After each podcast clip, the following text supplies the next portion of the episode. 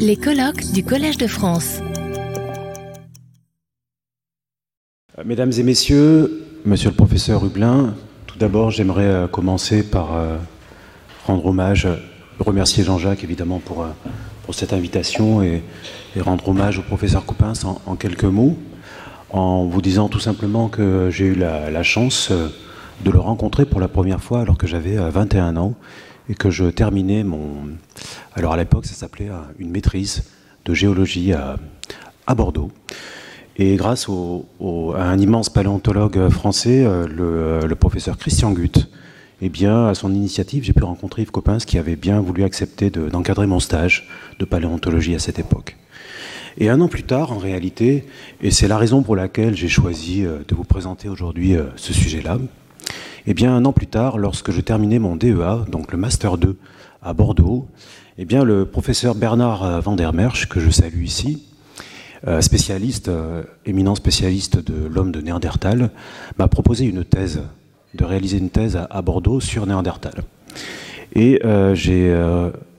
poliment refusé de réaliser une thèse sur le Néandertal parce que j'avais à cette époque-là, et j'ai toujours,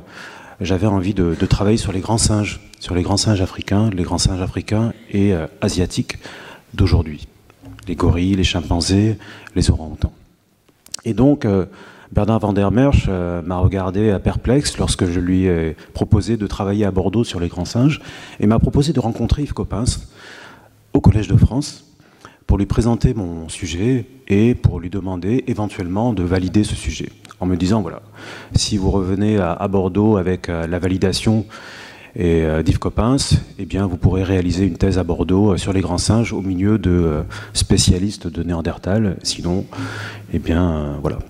Donc, je suis venu au Collège de France. J'ai présenté à Yves Coppens mon sujet. Il m'a écouté poliment. Je ne suis pas sûr qu'il ait écouté tous les détails. Et rentré à Bordeaux, je pensais que l'affaire était pas du tout dans le sac, et en réalité elle l'était, et euh, grâce à Yves Coppens, donc j'ai pu euh, travailler sur les grands singes à Bordeaux et réaliser ce travail qui est en finalement un lien direct avec euh, ce que je vais vous présenter donc maintenant, puisqu'il s'agit de regarder en fait quelles peuvent, dans quelle mesure les, informations sur le développement du crâne, pas seulement des dents, hein, qui se conservent bien dans le registre fossile, vous le savez, mais de l'ensemble du crâne, comment ces informations peuvent nous apporter des éclairages assez singuliers sur la manière dont nous avons évolué au cours du temps et sur les relations de parenté entre les différentes espèces d'hominidés fossiles dont vous avez entendu parler depuis hier. Alors, les grands singes euh, d'aujourd'hui, et en général hein, toutes les espèces animales, sont de formidables machines à remonter le temps. David Pilbim l'a écrit euh, à plusieurs reprises et lorsque euh, j'ai commencé à travailler euh, sur les grands singes pendant ma thèse, j'étais fasciné par le travail de Stephen Jay Gould qui a consisté dans cet ouvrage, en tout cas celui que je vous présente ici,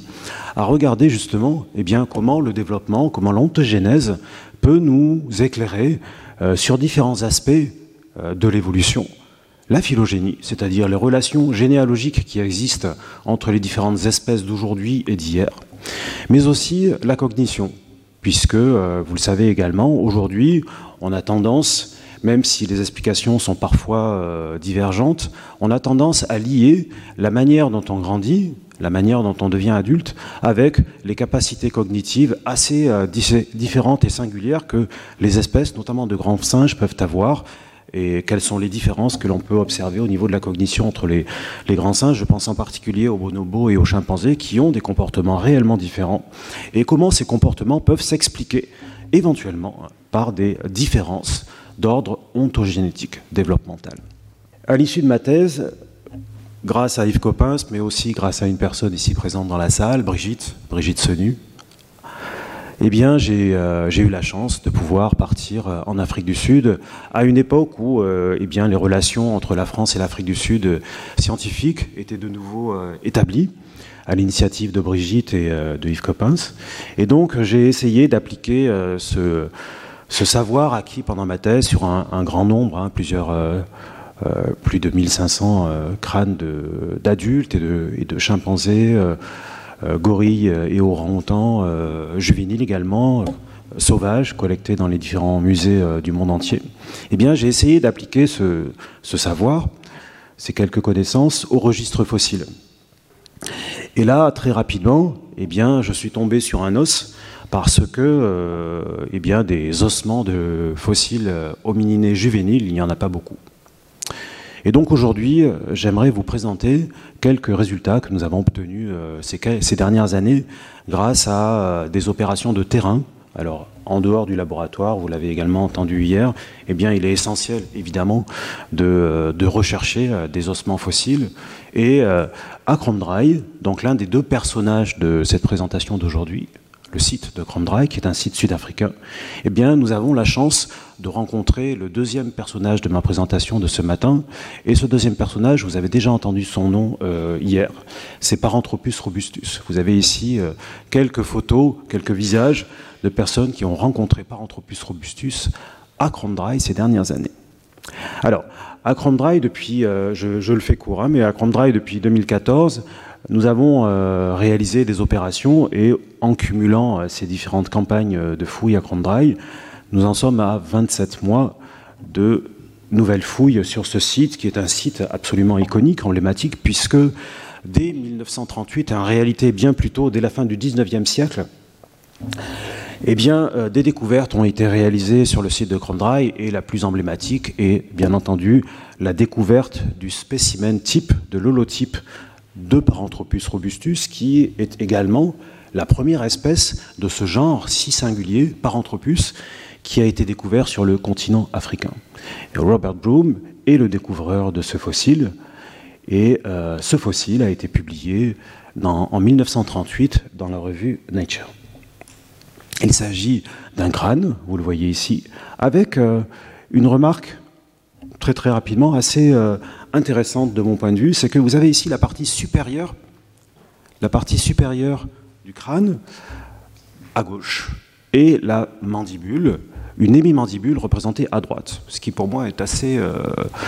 euh, curieux,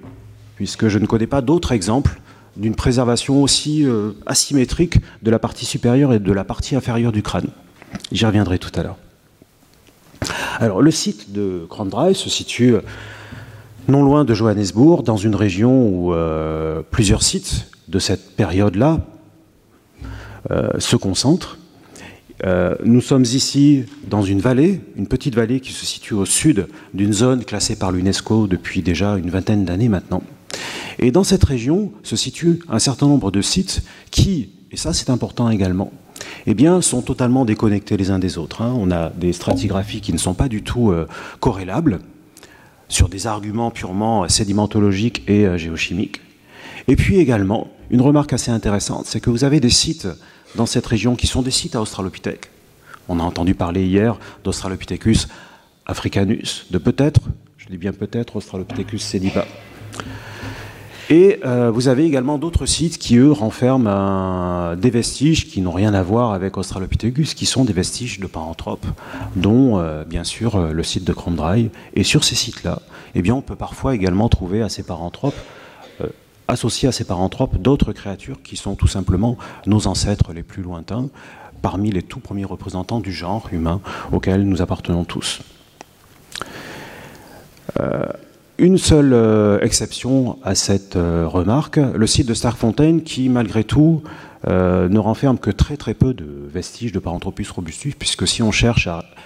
enrichir le portrait, euh, le profil biologique de Paranthropus robustus avec les quelques dents isolées trouvées pour l'instant sur le site de Starkfontein dans un niveau supérieur, eh bien on n'arrive pas réellement à compléter ce portrait. On a réellement à, Starkfontein très très peu d'informations à ce sujet.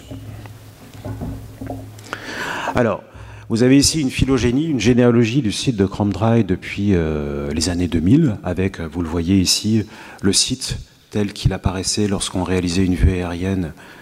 euh, dans la région où probablement Robert Broom en 1938 a, découvert Paranthropus robustus. Quelques années plus tard, avec après euh, environ un an de, fouilles cumulées sur le site, eh bien, nous avons pu réaliser que le site de Cromdry était bien plus vaste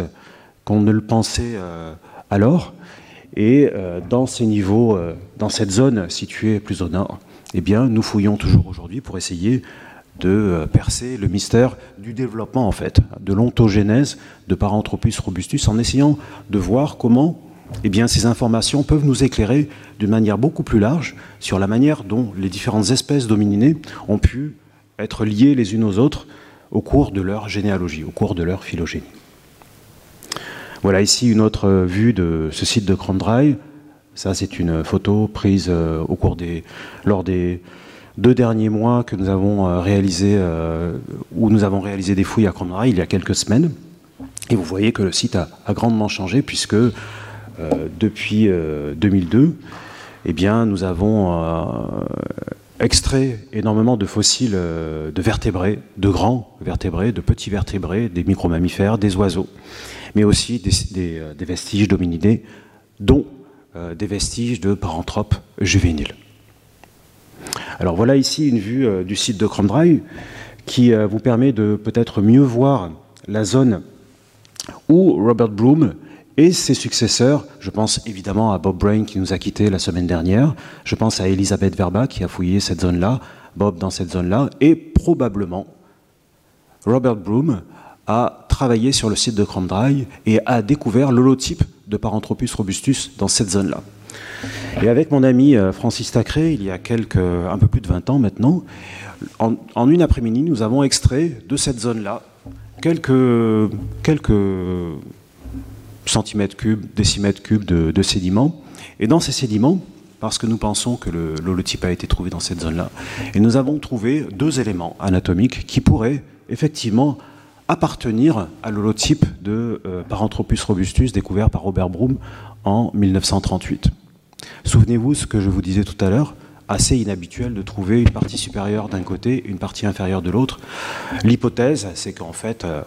plus d'éléments de ce squelette se trouvent toujours sur le site de Crandray, conservés dans des sédiments qui sont particulièrement indurés, qui sont donc extrêmement difficiles à fouiller. Et euh, la seule méthode euh, pour pouvoir extraire ces sédiments sans détruire les éventuels fossiles qui se trouvent à l'intérieur, c'est euh, la fraise de dentiste. Alors, pourquoi cette petite obsession pour Paranthropus robustus et d'une manière plus globale pour les Australopithèques robustes? Eh bien pour la raison suivante. En réalité, lorsqu'on regarde l'ensemble des phylogénies qui sont aujourd'hui proposées pour essayer de lier Paranthropus robustus, mais aussi les autres paranthropes, aux espèces domininées euh, anciens, notamment évidemment euh, les, les, australopithèques, mais pas seulement, eh bien on constate que deux hypothèses s'affrontent, mais celle qui domine, c'est celle selon laquelle, pardon, selon laquelle les paranthropes formeraient un groupe, une famille, avec un ancêtre commun, peut-être cette espèce-là. Et cette famille, à son tour, partagerait un ancêtre commun avec un groupe que vous connaissez bien, c'est-à-dire avec le genre humain. Et la question, si cette hypothèse de la monophilie, c'est-à-dire de l'appartenance de, de ces paranthropes à une famille dont l'ancêtre commun est relativement récent, si cette hypothèse est vraie, la grande question qui se pose ici, c'est qui finalement est l'ancêtre commun de ces humains, des humains que nous sommes aujourd'hui, mais aussi des paranthropes. S'agit-il d'une espèce sud-africaine Australopithecus africanus, ou d'une espèce est-africaine d'Australopithèque, ou peut-être un autre genre, comme euh, le genre parent, euh, pardon, dont vous avez entendu parler hier. L'autre hypothèse, c'est celle de ce que l'on appelle la polyphilie, c'est-à-dire que nous serions, avec les paranthropes, en réalité en présence d'une famille éclatée, avec deux lignées totalement différentes, des paranthropes sud-africains, des paranthropes est-africains, qui n'auraient pas d'ancêtres communs paranthropes, mais qui auraient des ancêtres communs australopithèques. En ce qui concerne la lignée sud-africaine, les ancêtres australopithèques de ces paranthropes sud-africains seraient sud-africains, et vous auriez une lignée indépendante en Afrique de l'Est qui mènerait des australopithèques aux paranthropes, ou en tout cas à des formes robustes en l'occurrence. Et dans ce cas-là, bien sûr, le terme paranthropus ne s'appliquerait plus. Hein, il ne serait plus légitime puisque on ne classe dans un même genre que des espèces qui partagent des ancêtres les plus récents possibles. Alors avec ces questions en tête, partons maintenant euh, en Afrique du Sud et en Afrique en général pour voir comment en fait les enfants, les vestiges notamment crâniens, peuvent nous renseigner et essayer de nous éclairer sur ces deux questions, polyphilie, monophilie du genre Paranthropus. Alors lorsqu'on regarde le registre fossile, on constate avec intérêt qu'en réalité, les différentes espèces dont vous avez entendu parler euh, depuis hier, elles sont souvent représentées par des restes adultes, mais que, en ce qui concerne des restes relativement complets euh, du crâne, de très jeunes enfants, eh bien, on a très très peu d'espèces pour lesquelles on a des vestiges de ce type-là. Les deux espèces pour lesquelles on a aujourd'hui des vestiges euh, raisonnablement complets pour nous apporter des informations sur l'ontogénèse, c'est d'une part Australopithecus africanus, découvert et publié un an plus tard, mais découvert en 1924 en Afrique du Sud, qui installe hein, le paradigme d'une évolution africaine de l'humanité. Et puis, ce magnifique euh, fossile découvert euh, bien plus tard par Zara, ici présent, Australopithecus afarensis, avec ce très très beau spécimen qui euh, finalement présente un âge, en tout cas d'un point de vue dentaire, hein, quand on compare les dents, eh bien un âge relativement similaire à celui de l'enfant de Tang. Alors, lorsqu'on cherche à reconstruire les liens de parenté entre des espèces fossiles, comme d'ailleurs euh, entre des espèces actuelles, eh bien, on utilise des caractères. Et ces caractères, pour pouvoir les utiliser et faire une analyse dite cladistique, ou faire une analyse euh, phylogénétique, euh, quelle qu'elle soit d'ailleurs, eh bien, on doit utiliser des caractères qui sont indépendants les uns des autres. Et qu'est-ce que ça veut dire? Ça, ça veut dire que ces caractères, lors de l'ontogénèse, doivent appartenir à des systèmes qui se sont développés indépendamment les uns des autres. Et donc, l'ontogénèse peut nous permettre de voir si finalement les caractères que nous observons sur les adultes sont des caractères qui se sont développés indépendamment les uns des autres ou en bloc.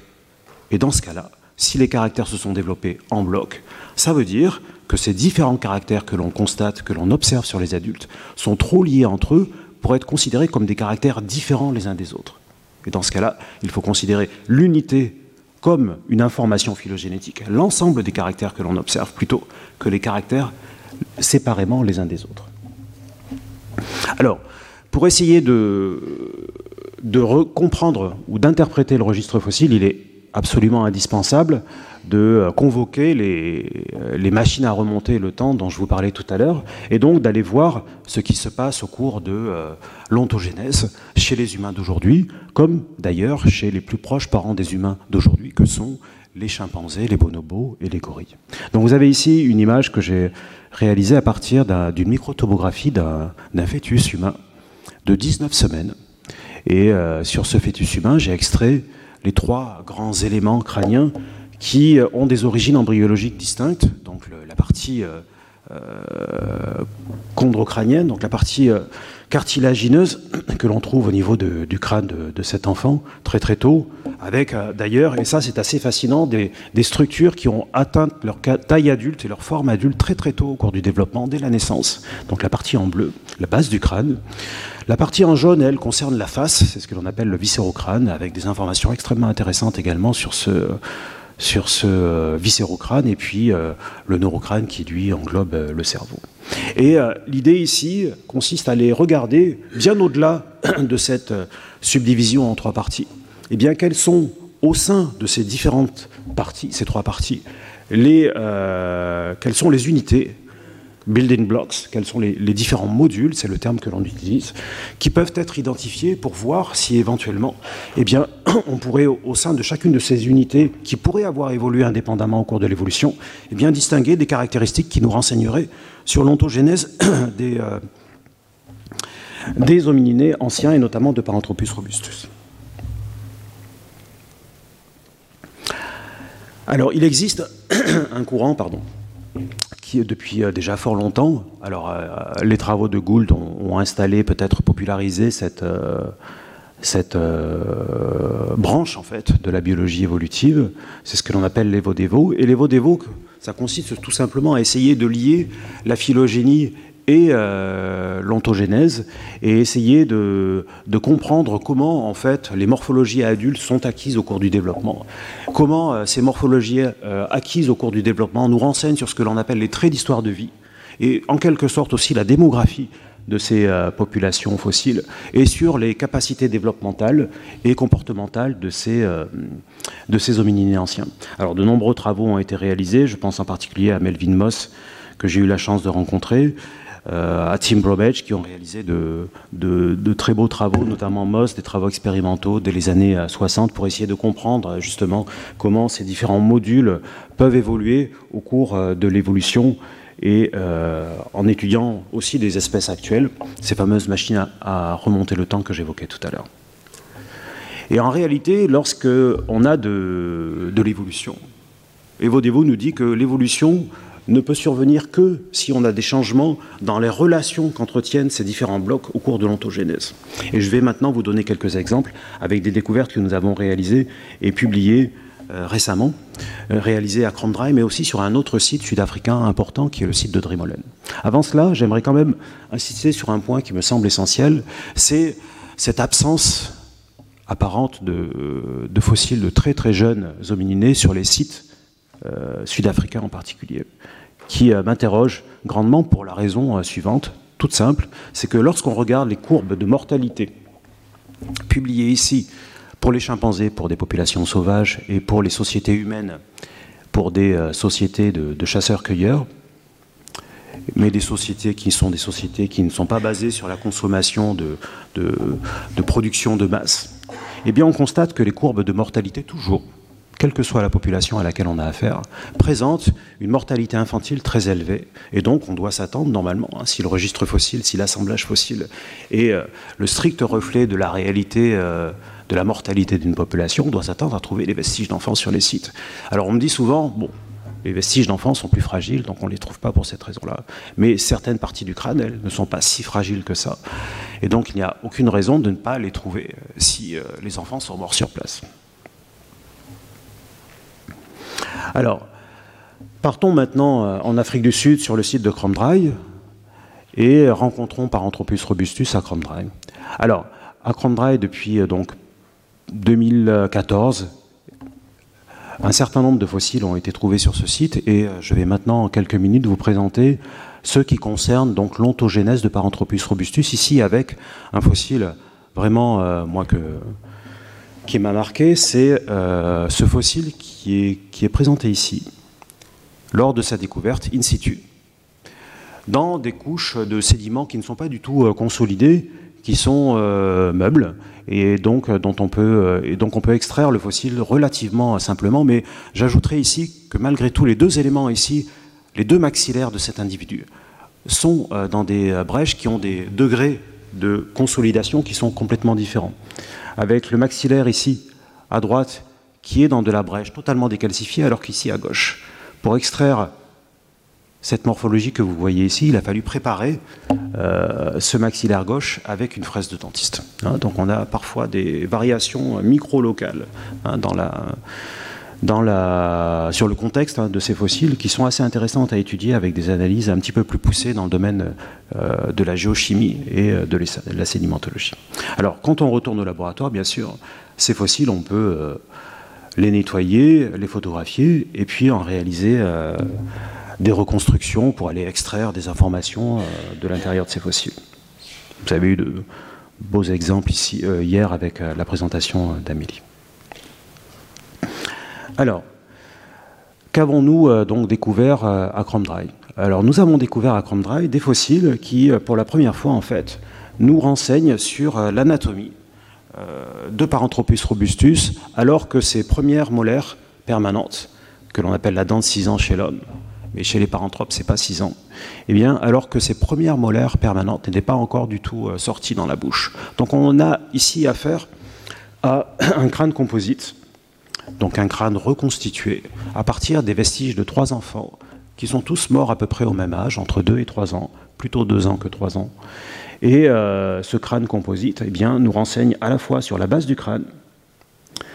sur le neurocrâne et sur la face de Paranthropus robustus à un âge qui est somme toute assez comparable à celui de l'enfant de Tang, un âge physiologique, et euh, de l'enfant de Dikika que Zara a présenté tout à l'heure. Alors, à cette série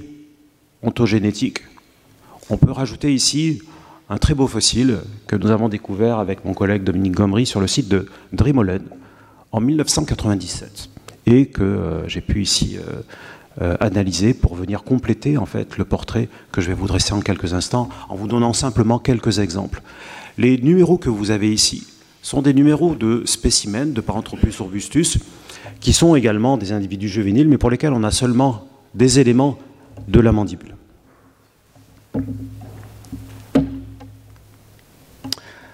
Alors, lorsqu'on compare Paranthropus robustus, ce crâne, avec celui d'Australopithecus africanus, on est absolument stupéfait par les différences que l'on observe. Et je voudrais, avant de, passer à, la base du crâne, commencer par la face. Hein, donc la partie euh, supérieure de la face, le maxillaire, avec ici euh, deux très très beaux maxillaires de Paranthropus robustus d'enfant, avec celui de Drimolen ici, et le maxillaire que je vous ai présenté il y a quelques instants, celui de Crandray. Alors, il faut savoir que euh, depuis fort longtemps, on essaie, euh, en l'absence de, vestiges d'enfants, d'imaginer comment euh, eh bien, les différents éléments que je vous parlais tout à l'heure, les différents blocs crâniens, crânio-faciaux, des paranthropes ont pu interagir au cours du développement pour interroger hein, et pour expliquer la morphologie adulte si singulière de la face, notamment des paranthropes. On ne les, appelle pas paranthropus euh, et australopithèque robuste pour rien. Et en réalité, il existait une hypothèse, euh, qui euh, considérait en fait que la face, la face des paranthropes grandissait en une seule unité et que tout donc était lié au cours de la phase des paranthropes et que donc probablement de nombreux caractères, dont un caractère essentiel des paranthropes qui est l'épaisseur du paléocène, eh bien se développaient en bloc et donc la plupart des caractères qui étaient utilisés et considérés comme indépendants pour réaliser des phylogénies et rapprocher les paranthropes des humains, eh bien la plupart de ces caractères étaient autocorrélés et donc ne devraient être considérés que comme une seule unité. Et ce que l'on voit ici sur ce euh, maxillaire de Paranthropus robustus trouvé à Crandray, c'est que ça n'est pas possible. Cette hypothèse ne peut pas être validée à partir de ces découvertes fossiles, tout simplement parce que chez les paranthropes, cette région du euh, maxillaire, bon, aucun jargon ici, donc je ne nommerai pas, et euh, cette région-là sont à la même hauteur. Le palais est très épais. Et ce que l'on voit ici, c'est que ces deux régions ne sont pas à la même hauteur. Et donc, au cours de la croissance, il faut qu'il y ait des phénomènes, on parle de remodelage osseux, suffisamment importants, même assez importants, pour que, en réalité, cette partie-là rattrape celle-ci et que les deux euh, zones se retrouvent à la même hauteur. Un autre caractère absolument fascinant, quelques mots quand même, c'est la suture incisive. Ah Three minutes? Ok. two and enough. Thank you. Euh, c'est la suture incisive. Euh, le, poète Goethe avait lui-même euh, constaté que parmi tous les primates que l'on connaît aujourd'hui, la seule espèce de primate qui a perdu son maxillaire, son prémaxillaire, pardon, c'est Homo sapiens. Et en réalité, quand on euh, regarde de plus près euh, des données microtomographiques, et notamment ce que je vous présentais tout à l'heure, on constate qu'effectivement, à un âge très très précoce au cours du développement, eh bien, Homo sapiens a perdu cette zone ici, le contact entre le prémaxillaire et le maxillaire. On a une fusion totale entre ces deux éléments, ce qui empêche la face de grandir vers l'avant. Le prémaxillaire se trouve complètement verrouillé et vous n'avez plus de possibilité de croissance vers l'avant de la face. Alors ce qui est intéressant chez Paranthropus robustus, c'est que quand on regarde des données synchrotrons ou des données microtomographiques sur ces jeunes paranthropes, on constate qu'effectivement la suture incisive que vous voyez ici, comme chez l'homme, est totalement bloquée dès les stades les plus précoces du développement. Alors, je, one minute, hein, Fred. Euh, un deuxième élément assez intéressant et troublant euh, dans cette histoire, euh, c'est la, manière dont la partie postérieure du crâne est orientée par rapport à l'un des trois canaux semi-circulaires de l'oreille interne que l'on appelle le canal latéral, qui est une orientation horizontale. Et quand on compare l'orientation de cette partie postérieure du crâne par rapport à ce canal chez Tang, eh on constate que par rapport à l'enfant que nous avons euh, découvert à Crandray, eh bien, l'orientation de ces deux éléments, d'un élément par rapport à l'autre, est totalement différente. Ce qui laisse à penser qu'en réalité, la partie postérieure du crâne chez Australopithecus euh, africanus devait se développer de manière très très différente à ce que nous observons chez les paranthropes. Et ça, pour moi, c'est un caractère extrêmement primitif que l'on observe chez Australopithecus africanus. Et j'ai de bonnes raisons de penser que ça n'est absolument pas le cas sur l'enfant de Dikika. Et que pour cette raison-là, il y aurait de bonnes raisons de lier beaucoup plus les Australopithèques robustes d'Afrique du Sud avec Australopithecus afarensis qu'avec Australopithecus africanus. Je terminerai, last one, hein, one of the very last, par ce euh, spécimen-là, très très intéressant, puisqu'il nous révèle pour la première fois la morphologie de la face supérieure chez les paranthropes, et nous permet de réinterpréter un fossile très important qui a été euh, publié il y a une cinquantaine d'années et qui a été considéré comme le neurocrâne d'un jeune paranthrope chassé par un carnivore. Et en réalité, les deux anatomies que l'on observe pour ce spécimen-là iconique et pour ce spécimen de Cromdra est complètement différente. Quand on regarde la morphologie notamment de cette région-là, sur ce spécimen-là, on est surpris de constater que la différence est telle qu'on ne peut pas, assigner les deux spécimens au même taxon, c'est-à-dire que ce spécimen-là n'est pas du tout un bébé paranthrope, mais au contraire un bébé humain. Et cette euh, interprétation-là colle assez bien avec une découverte récente, euh, publiée d'ailleurs sur le site de Drimolen, où l'on observe également un neurocrâne dont la morphologie est très très comparable à celle de ce spécimen-là que nous réinterprétons grâce aux découvertes de Crandray comme étant un, très ancien euh, bébé humain. Donc la prochaine étape sera de réaliser la même étude à partir de découvertes réalisées à Crandray, cette fois sur l'ontogénie des tout premiers humains. Je vous remercie.